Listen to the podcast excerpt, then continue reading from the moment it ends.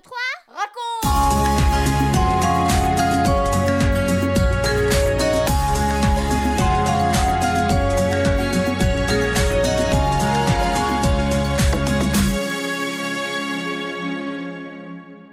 Bonjour les garçons, bonjour les filles, les parents et tous les amis. C'est notre 41e émission 1, 2, 3 raconte, notre émission spéciale pour vous les enfants, mais aussi pour les parents et pour tous les amis.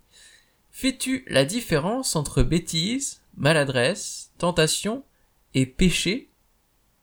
Est-ce que tu t'y retrouves dans tout ça? Ce n'est pas toujours très facile. Alors je te propose d'écouter Françoise qui va nous apporter maintenant quelques éléments de réflexion en répondant aux questions de Paul et Léa. Tu es prêt? Ok, on y va. 1, 2, 3, raconte Bonjour Léa. Bonjour Paul. Bonjour. Bonjour. Bienvenue dans le studio. Tout est prêt. Elisio est à la technique. Tout va pour le mieux. Et c'est avec joie que nous nous retrouvons. Alors nous allons tout de suite répondre aux questions du jour. Alors, peux-tu nous dire quelle est la différence entre une bêtise et un péché? Est-ce que c'est pareil? Eh bien, Paul, dis-moi, as-tu un exemple de bêtise? Oui, un jour, je jouais au foot dans la cour et j'ai shooté très fort. Le ballon est même passé chez les voisins. Tu as cassé quelque chose? Non, mais le ballon a tapé très fort sur le capot de la voiture toute neuve du voisin. Et donc? Je suis allé le voir et je lui ai expliqué ce qui s'était passé. Il était très fâché et moi, j'étais très mal. Je lui ai même demandé pardon. Eh bien voilà, Paul, c'est une bêtise. Parce que tu ne l'as pas fait exprès, tu n'as pas envoyé volontairement le ballon pour abîmer la voiture du voisin. Quand on fait une bêtise, eh bien, comme tu l'as fait, on va présenter des excuses, et s'il le faut, eh bien, on répare les dégâts. Une bêtise, c'est un peu comme une erreur, une étourderie, on peut dire aussi une maladresse. On ne le fait pas exprès, on n'a pas l'intention de faire mal, de blesser ou de faire du tort. Donc, ce n'est pas un péché. Eh bien, tu as raison, ce n'est pas un péché. Et quand on est tenté, est-ce qu'on pêche? Alors Léa, peut-être toi aussi, tu as un exemple. Oui, une copine m'avait dit de regarder un site internet où il y avait plein de trucs bizarres, plutôt dégoûtants. Presque tout le monde dans la classe regarde. L'autre jour, j'étais toute seule à la maison, alors j'ai eu envie de regarder. J'étais vraiment tentée. Alors, tu as regardé? J'ai hésité un moment et finalement j'ai fait autre chose pour me changer les idées. J'avais vraiment envie de regarder pour que les autres ne se moquent pas de moi, mais je savais qu'il ne fallait pas. C'est des images qui restent dans ta tête et après, tu as du mal à t'en débarrasser. Ça revient même la nuit. Tu as été tentée, Léa, en effet, mais tu as résisté. Alors je n'ai pas péché. Eh bien, tu as raison. Non, tu n'as pas péché. Bah alors, c'est quoi le péché? Et un Paul, est-ce que tu as déjà entendu cette petite voix qui te dit c'est mal? Si tu veux, c'est un peu comme un feu rouge qui s'allume et qui te dit arrête, ne continue pas. C'est notre conscience. Alors, elle nous avertit qu'il y a un danger, mais en fait, nous sommes libres de l'écouter ou pas. C'est Dieu qui nous parle En effet, on peut dire comme ça. C'est comme si Dieu nous avertissait de ce qui est mal, ce qui nous rendra malheureux, nous et les autres. Si on n'écoute pas cette voix, on pêche, parce qu'on refuse d'obéir à Dieu, qui nous dit ce qui est le meilleur pour nous, mais aussi le meilleur pour les autres. Si on raconte des choses qui ne sont pas vraies sur une copine, par exemple, ce n'est pas à Dieu qu'on fait du mal. En fait, si. On fait mal à la copine, mais on pêche aussi contre Dieu. On lui dit non à ce qu'il nous dit.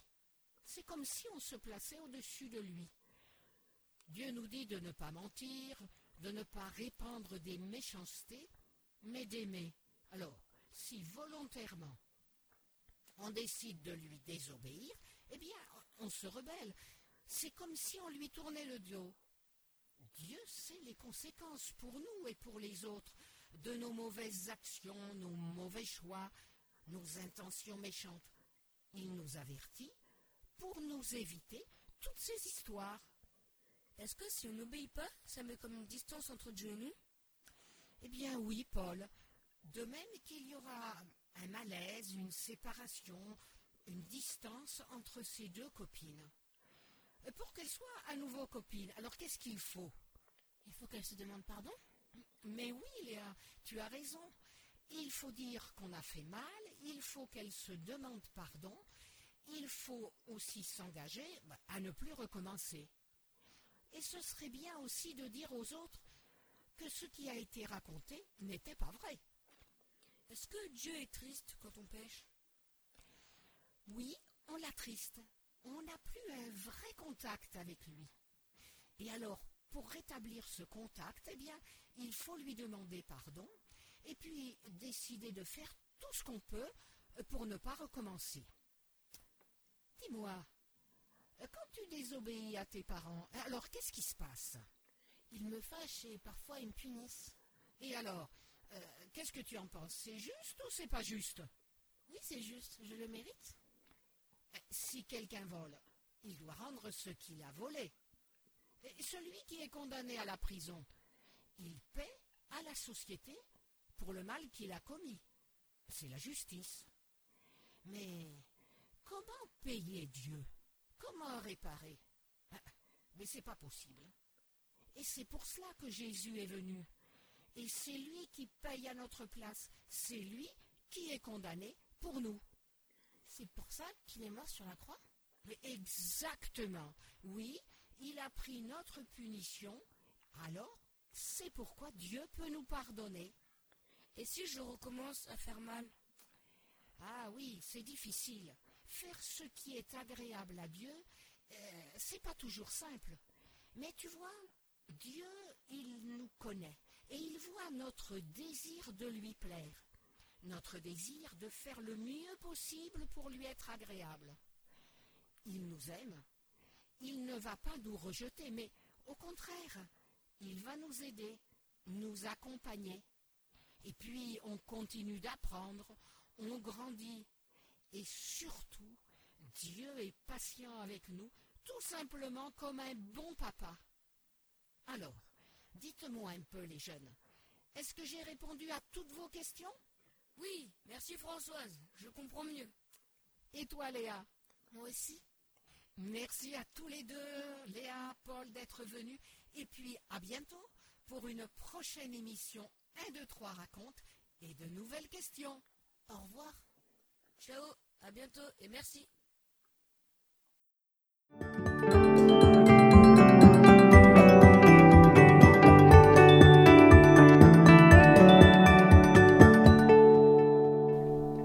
Un, deux, trois, quatre. Et toi Et moi Après ces échanges entre Françoise, Paul et Léa, je te propose de prendre un peu de temps pour réfléchir tranquillement à tout cela. Et pourquoi pas d'écouter une deuxième fois l'émission. Prends aussi le temps de prier, de parler à Dieu. Prochainement, nous entendrons l'histoire d'un enfant rebelle qui a choisi de tourner le dos à son père. Un jour, il a décidé de revenir. Mais son père va-t-il l'accueillir? Voudra-t-il lui pardonner? C'est ce que nous verrons. Je te dis donc à bientôt sur un, deux, trois raconte.